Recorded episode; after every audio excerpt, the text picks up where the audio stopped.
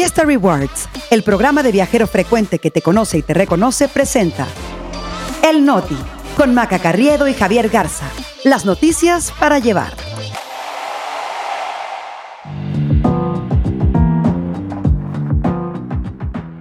Es miércoles 6 de septiembre, yo soy Javier Garza. Yo soy Maca Carriedo, este es el Noti. Y nosotros aquí estamos. Es hoy, es hoy. Morena anuncia a quien será su candidata o candidato en 2024. La planta de Tesla en Nuevo León estará lista hasta 2027. Un pasajero con cacarro obliga a todo un vuelo a regresar a la Tierra. Noti. Noticias para llevar. Maca Carriedo, buenos días. Es miércoles y hay que agarrarse duro porque hoy el Noti viene con mucha información, muy cargado como ese pasajero del que vamos a estar platicando. Sí, el que tenía que agarrarse duro, pero del toallero al parecer era él. Pero ya hablaremos de eso. Antes, ya saben que es de ley caerse con sus cinco estrellitas. Además, siempre estamos leyendo sus comentarios en cualquier plataforma, así que no duden que siempre son leídos. Ya saben, también denle, denle follow para que no se pierdan un solo episodio. Y vámonos con la información porque en punto de las 5 de la tarde, eso dijeron, vamos a conocer a quién será él o la ganadora de la encuesta de Morena. Alfonso Durazo, presidente del Consejo Nacional del Partido, convocó a las corcholatas para una reunión donde les dirá el resultado y posteriormente se hará público. También se espera que hoy mismo el presidente eh, pues haga la entrega del bastón de mando a quien llevará la candidatura de la 4T antes, eso sí, pues de despegar a Colombia y Chile porque tiene chamba por allá. Yo creo que ya podemos eh, quitarle la ambigüedad de los artículos, ¿no, Maca? Y decir la candidata. Creo que, digamos que hoy se va a develar un misterio que nunca fue misterio, porque a ver, desde el diseño de la encuesta, el ex canciller Marcelo Ebrard fijó una serie de preocupaciones y luego con el levantamiento de los cuestionarios, el conflicto siguió alimentándose. El equipo de Ebrard ha señalado anomalías como falta de boletas, ausencia de representantes eh, en, el proceso de la encuesta, entrega de propaganda y artículos promocionales de Claudia Sheinbaum, pese a que supuestamente había una veda entre otras cosas. Entonces, también va a ser interesante ver cómo Mario Delgado, el presidente de Morena, soluciona estos conflictos. Sí, hay muchas cosas que no sabemos qué pasará, ¿no? Cómo va a reaccionar Marcelo Ebrard, a quien ya estamos, la verdad es que ya estamos, pues, digamos que descartando. A ver qué pasa. Lo que sí sabemos es que ayer a las 8 de la mañana comenzaron a recibirse estos paquetes de boletas en el World Trade Center de la Ciudad de México en medio de un gran dispositivo de seguridad. Hay que decirlo, este, a mí entre que me daba un poco de risa, trataban de grabar todo, ya estas famosas camionetas de valores llevando esos, esos votos.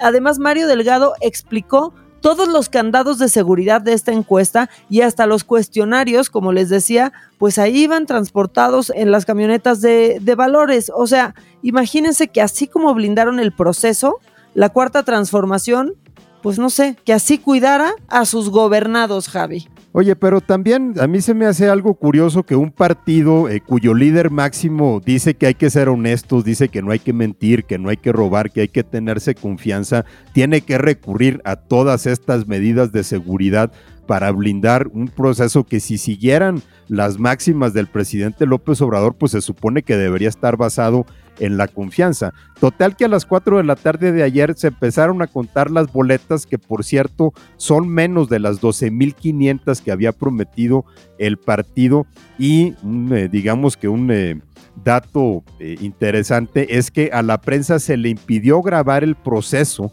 hasta se colocaron vallas para impedir que entraran reporteros. Curioso también de un movimiento que se dice muy transparente. Ahora, Javi, lo que sí queda claro y nos queda claro a todos los ciudadanos es que ningún partido tiene la capacidad de organizarse para recoger eh, votaciones, ¿no? O sea, el frente de plano mejor ni lo hizo y Morena la verdad es que sí tuvo eh, pues varios problemas en la logística y en el método y yo creo que Mario Delgado y su equipo pues no han dormido. Eh, desde hace pues una semana. Ya para cerrar este tema queremos eh, compartirles un dato aquí entre nos, no se lo digan a nadie. El sabueso de Animal Político encontró que Claudia Sheinbaum y Marcelo Ebrard tuvieron más tiempo en, pantalla que sus contendientes en los noticieros estelares de Televisa, TV Azteca e Imagen. Que esto no es tanto una sorpresa porque, por ejemplo, Adán Augusto sí le cantó el tiro directo a Televisa en donde parecía que no existe, Javi.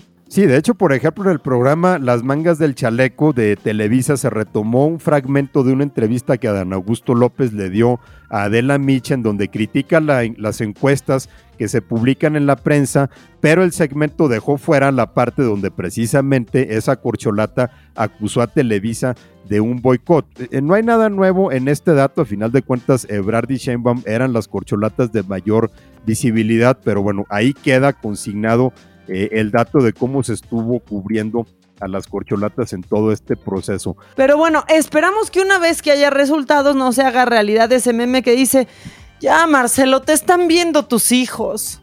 Y ahora nos tenemos que ir al norte, Mac en concreto, al estado de Nuevo León, en donde pues eh, digamos que acaba de caer una noticia que no le va a gustar nada a su gobernador Fosfo, Samuel García, porque resulta que la planta de Tesla va a estar lista pero como hasta la fiesta de 15 años de su hija Mariel, quizá no tan lejos, pero sí no va a estar operando por lo menos hasta 2027, justo el año en el que Samuel García dejaría la gubernatura si es que no le entra la fiebre de lanzarse a la presidencia. Mira, no a los 15 años, pero digamos que papá ya, ya va a poder decir eh, Mariel. Aunque el Gober eh, de Nuevo León dijo que esta empresa comenzaría la producción a finales del 2023, a nosotros no se nos olvida y eso parecía un tiempo récord, pero la realidad es que Tesla pues presentó el 31 de julio el manifiesto de impacto ambiental ante la Secretaría de Medio Ambiente y necesita un cambio de uso de suelo de forestal a industrial en un predio de 260 hectáreas, por ejemplo. Que no es poca cosa. De hecho, la empresa danesa Rambol, que es el que presentó el permiso de Tesla ante la Secretaría del Medio Ambiente, estableció un cronograma de trabajos de 36 meses, o sea, más o menos tres años para que la planta esté lista. Los especialistas dicen que el trámite, por muy rápido que sea, se tardaría unos seis meses, por lo que la autorización podría estar lista para finales de enero del próximo año. Obviamente después tendría que empezar la construcción de la planta, después introducir toda la maquinaria, después hacer pruebas y obviamente todo lo que tiene que pasar para que una fábrica de esa magnitud empiece a producir. Samuel García ya se veía eh, conduciendo el primer Tesla que saliera de esa planta, pero lo más probable es que sería su sucesor. Pues sí, este, sí se va a hacer la carnita asada, pero se va a tardar. Y nosotros no queremos verlos agüitados por lo de Nuevo León, queremos darles una noticia que los va a poner contentos. La Comisión Económica para América Latina y el Caribe, la CEPAL, modificó eh, pues al alza su pronóstico para México y dice que la economía va a crecer 2.9% en este año, que es la misma cifra o sea, hay que decir que macha con la cifra que trae la Secretaría de Hacienda, Javi. Esa cifra la, traía Hacienda, pues porque ellos sí tenían que ponerse un poco más optimistas, pero eh, al parecer lo que dice la CEPAL es que este ajuste a la alza, el panorama más optimista, responde al crecimiento económico de Estados Unidos, a la inversión extranjera directa que está creciendo en México debido al nearshoring, o sea, toda este, esta tendencia de empresas que están en cadenas de proveedurías hacia Estados Unidos que se mueven sobre todo de China a países más cercanos, obviamente México es el que sale más ganón para hacer más cortas las cadenas de producción. Entonces, México ha estado eh, siendo muy beneficiado, podría beneficiarse todavía mucho más pero al parecer ya se empiezan a ver algunos impactos positivos.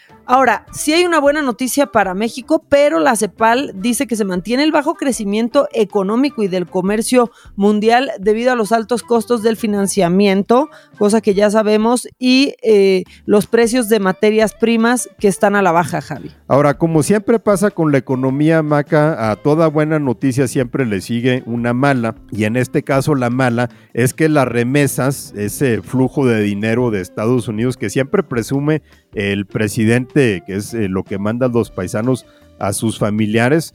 Bueno, pues resulta que no están rindiendo tanto por dos factores, la inflación y el superpeso. Jesús Cervantes, Javi, que es miembro del Centro de Estudios Monetarios Latinoamericanos, explicó que entre diciembre del 2020 y julio del 2023 las remesas crecieron un 51.7% hasta rebasar los 61 mil millones de pesos, pero en términos de poder adquisitivo, ¿no?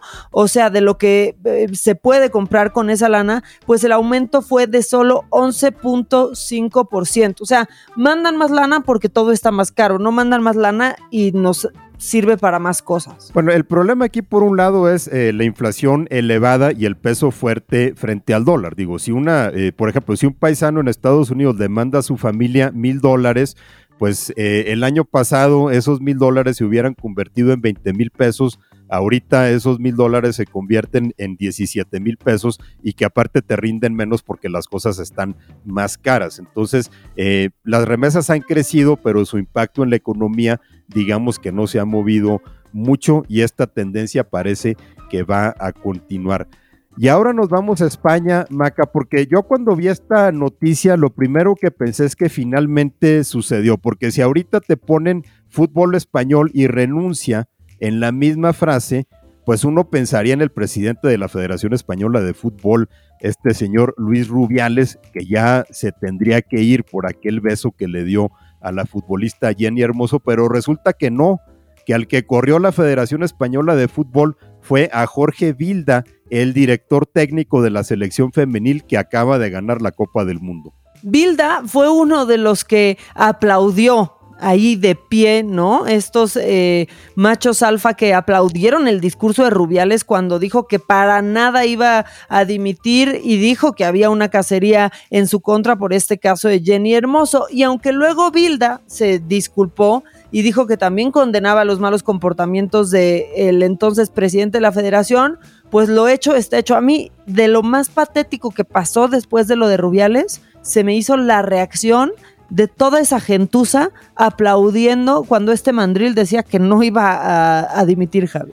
Lo más sorprendente de todo esto sigue siendo que Luis Rubiales continúa aferrado al cargo, aunque esté suspendido por la FIFA, eh, pero de todas maneras digamos que no ha sido corrido de manera oficial. Eh, lo que pasa es que la diferencia con Bilda es que Bilda ya venía arrastrando un tren de acusaciones en su contra desde el año pasado, cuando 15 jugadoras protagonizaron un motín en su contra, exigiendo su salida por sus inadecuados, decían ellas, métodos de entrenamiento, reclamaban también condiciones salariales y de trabajo igualitarias respecto a la selección masculina. O sea, digamos que la olla de Bilda se estaba eh, cargando mucho más rápido que la de Rubiales. Oye, y ya pasaron dos semanas de todo esto de Rubiales. Apenas ayer la Real Federación Española de Fútbol, eh, que de verdad España con este tema nos ha hecho ver lo atrasados que, están, pero bueno, apenas ayer por medio de su presidente que se llama Pedro Rocha, pues pidió disculpas al mundo del fútbol, así como a la sociedad por el comportamiento de Luis Rubiales que dijo que es inaceptable. Y como siempre que se trata del patriarcado, las disculpas llegan tarde, quedan cortas, están mal hechas y de haber sabido ni nacemos. Y cuando todo esto no se podía poner más raro, resulta que el que llegó a meter su cuchara fue el cineasta Woody Allen, que también tiene lo suyo porque ha sido señalado de acoso sexual, de abuso contra eh, uno de sus hijos que está casado con la hija de una de sus exesposas pues Woody Allen salió a defender a Rubiales, dijo en una entrevista, y aquí lo citamos, no la estaba violando, era solo un beso y era una amiga, ¿qué hay de malo en eso? Bueno, Woody Allen de mal en peor. No, es que mira, ya cuando te despide Woody Allen, ¿no? Yo también lo he, eh, eh, me ha pasado que de repente traigo alguna ropa que considero que está en el límite de rayar en algo y cierta persona te la chulea, dices, ah, no, sí está mal esta playera, ¿no? O sea, lo mismo pasa con esto, ¿no? Ya cuando te defiende Woody Allen, pues sí tienes que tener un golpe de realidad, güey. Lo que pasa es que así como Woody Allen podía llegar a extremos de genialidad, también puede llegar a extremos de bajeza. Pero ya que andamos en España, Maca, qué bueno que no nos fuimos en el vuelo con estas personas. No, Maca. Biohazard issue. We've had a passenger had diarrhea all the way through the airplane, so they want to come back to Atlanta.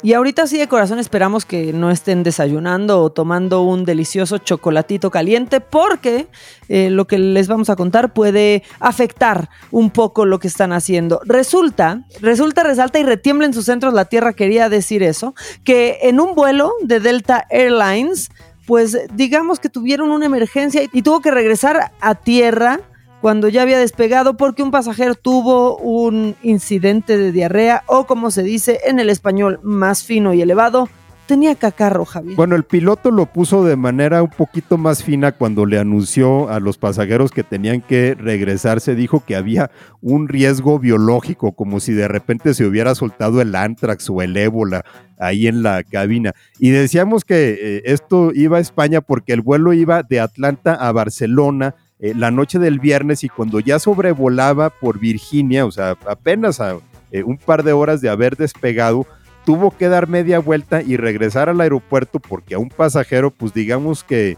le agarró el córrele que te alcanzo y no llegó al baño, se le salió pues lo que traía ahí guardado, se extendió por unas 15 filas del pasillo del avión, según le contó un pasajero afectado al diario La Vanguardia de España.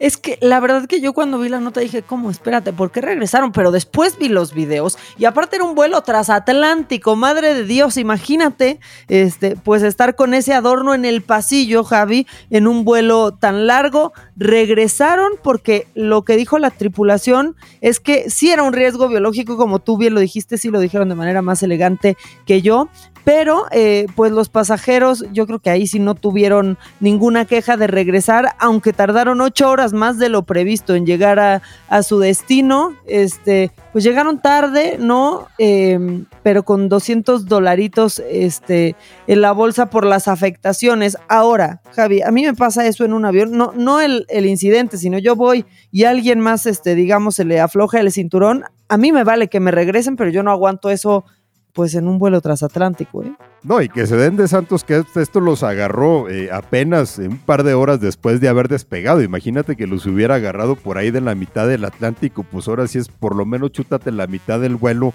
con el premio ahí en el, en el pasillo. Pero bueno, eh, no nos gustaría dejarlos con eso, pero ya se nos acabó el tiempo y nos tenemos que ir, eh, Maca. Eh, pues así los dejamos con esto, ni modo. Exacto, buen provecho, queridos podescuchas. Esperamos que empiecen con esta noticia. Increíble su día. Si se quieren quejar porque les arruinamos el desayuno, estamos en todas las redes sociales. A mí me encuentran en arroba maca-online. A ti, Javi. A mí me encuentran en Twitter y en Instagram en arroba Ramos y sí recibiendo cualquier tipo de comentarios, hasta los emojis que le quieran poner. Exacto, y hoy requerimos cinco estrellitas que nos den follow, que nos compartan y pues en una de esas hasta un imodium. Nunca se sabe. Que tengan un gran día, nos escuchamos mañana.